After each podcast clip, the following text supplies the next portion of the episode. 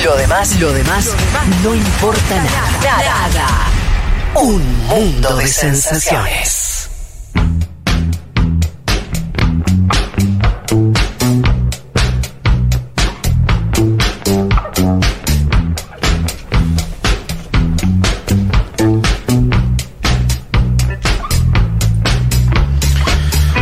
Bueno, aquí estamos ya para arrancar el programa con todo. Vayan dejando sus mensajes, los vamos a estar leyendo.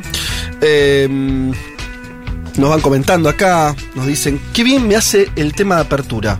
El tema no sé si se refiere a la canción o a lo que hablamos, eso no le dice ahí. Eh, O- o Exacto. caros. y alguien que nos aporte información, eh, Jorge nos dice, George.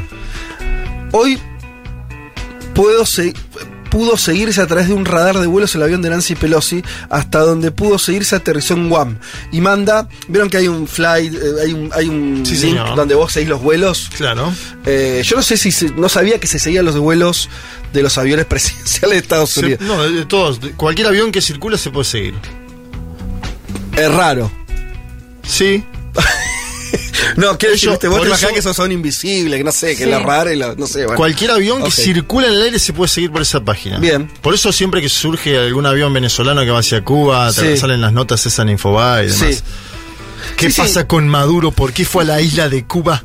Ese link lo usé mucho, no sabía que, que eso, que, que, que era. Que, que todo estaba registrado, incluso los vuelos así que te imaginas los más protegidos eh, del mundo. Bueno, veremos. Em, Te saltarán que van cuatro o cinco aviones en simultáneo también, que es lo que puede suceder, ¿viste? Claro, claro. Putin viaja no, tiene un nivel de precisión donde vos le puedas tirar un misil a ese avión, me imagino, ¿entendés? Ah, no, más vas a eso. Y, pero, no. ¿Quién- ¿Hoy? No Va, sé, no sé. sé. Puede ser todo. Qué sé Puede yo. ser todo en la viña. Hacemos un poquito de panorama rápido de algunas noticias y después nos vamos a los temas de mayor profundidad que, que ya los comentamos. Una buena. Vamos a dar una buena, A una buena de nuestra región. Es una buena. Sí, Sorpresa. sorpresa. Eh, che. Bueno, Chile, Sí. el gobierno Ah, de sí, Gabriel Boric sí, está sí. implementando finalmente una de las tantas promesas. Dejó de procrastinar. Dejó de procrastinar e implementó. Acá se vendió a veces como una reforma. Bueno, no es tanto, pero básicamente más chilenos van a acceder a una salud gratuita. Sí. Sí, van a tener que dejar de pagar una parte, que tener un, un sistema de copago. Copago. Sí. eh, donde no pagaban toda la consulta, toda la atención médica, pero una parte, aunque fuera del sistema de público, que en Chile representa el 80% del sistema, el Sí. público, tenían que pagarlo. Ellos en Chile tienen dividido eh, eh, a, a los, a los que mm, son parte del, del sistema público, los que lo usan, en categorías eh, socioeconómicas A, B, C, D, E, de acuerdo a los ingresos, y hasta ahora, salvo los de los sectores más pobres, el resto pagaba. Los que ese cobraban menos de 400 y pico de dólares. Claro. Ahora elevaron esa gratuidad, ¿no? A, eh, a los sectores medios, incluso medios altos. Es una medida que mm, de, con un costo fiscal igual bastante moderado, o sea, Claro. se habla de 21 millones de dólares que costaba, que cuesta esta cobertura. Bueno, para un país no es un presupuesto, no es que están volcando una cantidad de Es recursos, es bajo. es muy poquito, pero son esas medidas que a veces son un poco simbólicas, Sí. pero que, pero mm, cuando digo simbólico no le resto importancia, porque te marca una direccionalidad. A ver, tomando lo mejor que tuvo aquel discurso de Borg de Asunción que él decía esto de lento pero lejos. Para mí siempre es más importante en política, siempre la dirección que la velocidad, siempre.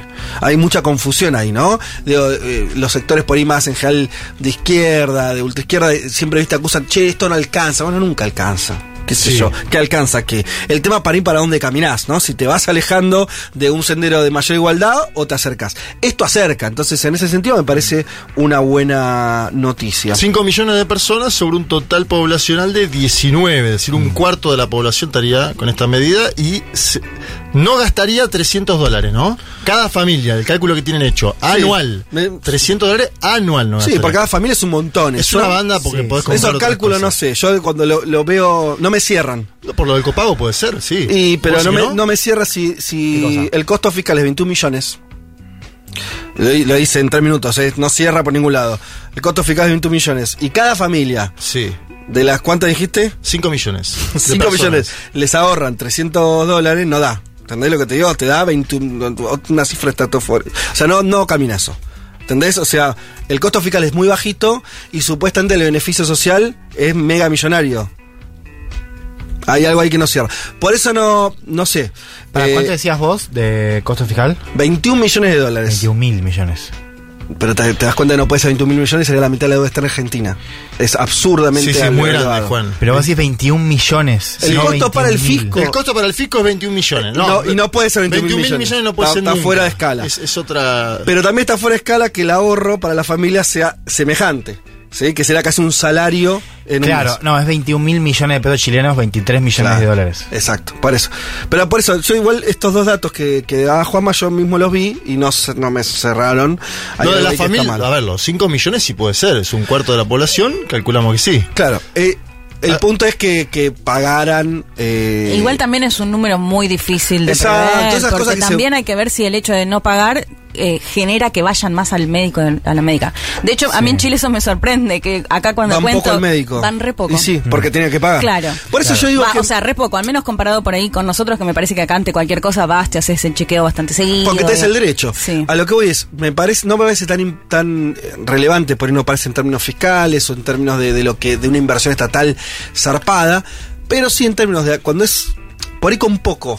Generas un acceso mucho más igualitario, eso es lo relevante. Sí, sí. Después cuánto se ahorra la familia, Sí, puede ser total. discutible. Por vez de 300 dólares son 30, no importa. Si esto hace que un país que tenía muy restringido un derecho lo amplíe, genial. Sí, no, y te, te suma algo más que acompañe un poco esto que decíamos del espíritu del texto constituyente, Claro. que sobre Sí. todo Es este, esta idea del Estado social y democrático. ¿no? O sea, que el Estado se empieza a meter, o mejor dicho, se empieza a, a desmercantilizar estos eh, derechos, ¿no? Eh, ahí está la, la clave, ¿no? Totalmente. Eh, ahora, hay una diferencia entre que va a ser muy importante entre salud y pensiones, porque en salud vos tenés un consenso de que es irrisorio lo que se paga por la salud, y es irrisorio que el Estado no cubra más de lo que debería cubrir. En pensiones está más en disputa eso, porque ahí sí no está tan claro eh, el apoyo a que sea el Estado quien maneje las pensiones. Claro, y eso, eso es una de las cosas que no están decididas. La cuestión de las pensiones en las AFP y todo eso, ¿se acuerdan del mismo momento que asumió Boric? Que desde abajo, me acuerdo mucho, volviendo al discurso, Sí. que él no dijo nada de eso, y desde abajo la gente le decía, bueno, las AFP, como che, estuvimos Sí. estás ahí porque estuvimos peleando por eso, y eso está medio desaparecido el discurso oficial. Sí, sí, por eso digo, Sí, pensando en esa lógica total. simbólica va a ser Sí, muy sí. interesante y muy relevante ver cómo se da esa, ese paquete de políticas públicas en el campo de pensiones. Bueno, pero eso, festejemos esta medida que, que es un algo para, para el lado de la justicia, ¿no? Eh, al menos eso. Bien, eh, ¿qué más tenemos por acá? Voy a leer la última, después hacemos un- una segunda entrada.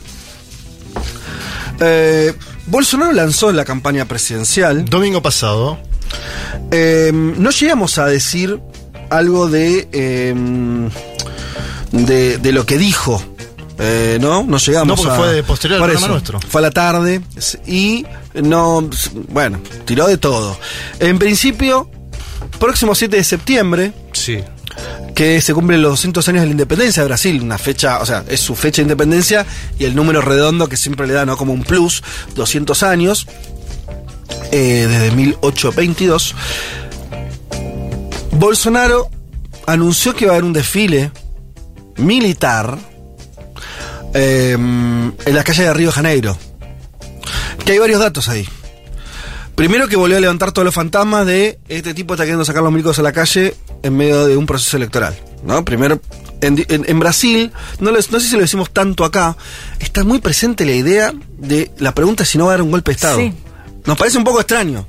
Vos lees los diarios allá Sí. y te, la idea de que Bolsonaro, si le da para hacer un golpe de Estado o no, si quién lo acompaña, si. Está todo, se está hablando en esos términos literalmente, no es una metáfora. Claro. Eso es un punto. Segundo punto, anuncia en su lanzamiento de campaña eh, la idea que va a sacar un de- va a ser un desfile militar en Río de Janeiro.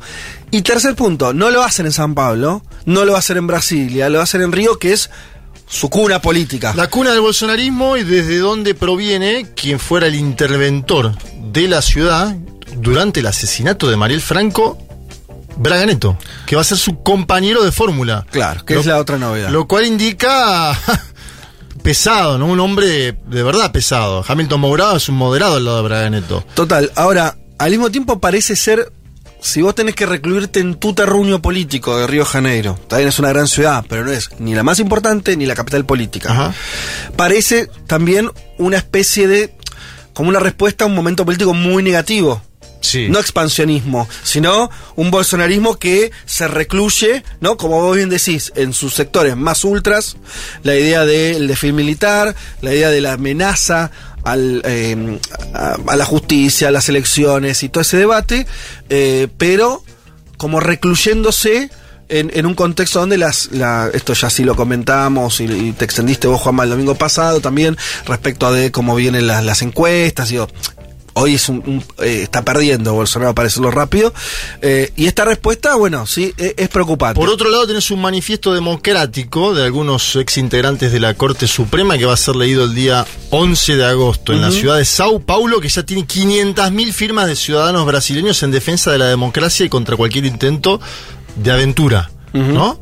Me parece que ahí hay un dato también. Sí. Y el otro dato, no sé Hay cómo lo vi- sociedad civil observando. Total. Y, y- y- y es, es como esto que vos eh, contaste muchas veces de Lula aliándose con muchos sectores, una alianza muy amplia política electoral, que tiene una traducción también social. Esto de las firmas pareciera ser como esa traducción social de algo muy amplio que se está poniendo ya enfrente de Bolsonaro. Lo cual a mí me hace ver también que esta disputa electoral cada vez empieza a darse eh, mucho más en... eh, es difícil ver que Bolsonaro sea competitivo hoy. Y la respuesta de él parece aceptar eso. Quiere decir, cuando vos decís, ¿no? Lanzás tu campaña, en vez de hablar de mejoras sociales, una cosa que Bolsonaro intentó, ¿no? La cosa de, bueno, pongamos guita abajo. Ahora la respuesta es mucho más ideológica, política, cerrada, ¿no? Los discursos de él fueron también en ese sentido. Eh, la elección del vicepresidente, como bien marcás, otro militar. Se especulaba Sí. que fuera una mujer, que había sido ministra de Agricultura. Claro, intentó él. eh, a ver, Michelle Bolsonaro, la primera dama de Brasil, eh, habló por primera vez en el acto público. Se, se estima en Brasil que es para intentar captar el voto de las mujeres que no, no acompañan, se imaginarán, a Jair Mesías Bolsonaro. Le va muy mal el segmento de mujeres, Mujeres particularmente. y Sí. sí. le habló a los jóvenes, dijo, a los jóvenes de izquierda que creen. Sí. Dijo esa famosa frase, "S- cuando sé joven todo el mundo es eh, de izquierda, Sí. ¿no? Si, si no se joven a los 20 no se tiene corazón, si se de izquierda, si se de izquierda después de los 30 no se tiene cerebro, una cosa así. Supuestamente era una frase del ya, ¿no? De Irán. Mm, sí, bueno, no sé. Es una famosa frase Sí, que sí, se dice en la vulgata, total, ¿no? En los total, pasillos. total. Si no sos de izquierda, Sí. a los Todo 20 esto lo dijo Michelle Bolsonaro a la mujer. No, no, esa, Ah, pa- esa parte, ese tramo lo hizo el propio Jair Mesías Bolsonaro. Pero los efectos prácticos Sí. nombró a su vice, es otro milico. Quiere decir, lo que vos estás viendo son Un todos- milico más heavy todavía. Bueno, a eso voy. ¿Están de acuerdo? Mi lectura de la situación Dale. rápida es esta: es, es un bolsonarismo que se achica, se cierra sobre los propios, no está en un momento expansivo. Y en todo caso parece ya una forma, es como decir, bueno, si perdemos, perdemos con la nuestra. Eso es lo que parece, lo- los síntomas que se ven. Si perdemos, perdemos la nuestra.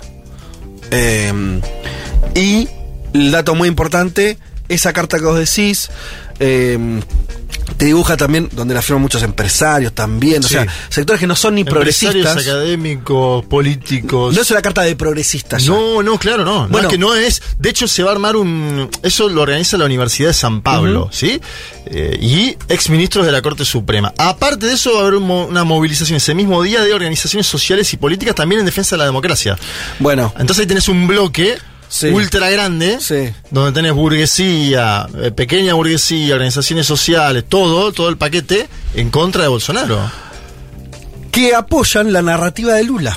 Sí. Yo decía en el pase con Sued, para mí los políticos, o sea, tienen razón o no tienen razón. Cuando tienen razón, cuando la- lo que pasa afirma lo que ellos lo que ellos dijeron que iba a pasar, eso es un activo muy importante para un líder político. Yo le decía en función de Cristina. Cristina venía diciendo, ¿no? En Argentina, che, hay que cambiar, hay que cambiar. Bueno, finalmente hicieron. Sucedió. Ahora todos has- dicen que está bien ese diagnóstico. Ahora ese es un activo. Cuando vos la ves, para decirlo de una manera. Lula dijo, esta es una elección de democracia versus, versus autoritarismo, ¿no es cierto, Sí. Juanma? Y ahora todo el mundo está diciendo, esto es una elección de democracia versus autoritarismo. Bueno, ganaste. Eso demuestra que ganaste, por lo menos el escenario. Eso me parece, me parece muy importante. Porque hace cinco meses, seis meses, no estaba ese escenario. Que si Lula es la vuelta de no sé qué. Hoy ya es. Cuando sectores que no son tuyos agarran tu discurso, es un triunfo muy, muy, muy fuerte. Yo creo que el, el dato más emblemático de las firmas es la firma de la FIESPI, la Federación de Industriales del Estado de Sao Paulo, que fue la misma FIESPI que apoyó el impeachment contra Total. Dilma y que cuando empezaba el proceso de Lavallato decía, bueno, si Lula tiene que ir preso, que vaya preso. Exacto. Eh, me parece que, que firmen ahora esto marca mucho también de la- esto, esto de la división en la burguesía que marcaba Stedil en el audio de la semana pasada. Ajá. Eso está presente y por eso es difícil una aventura de Bolsonaro. Bueno, así las cosas. Eh, después seguimos con, con la segunda parte del panorama. Hacemos una tanda muy corta y volvemos. Futuro. Futuro.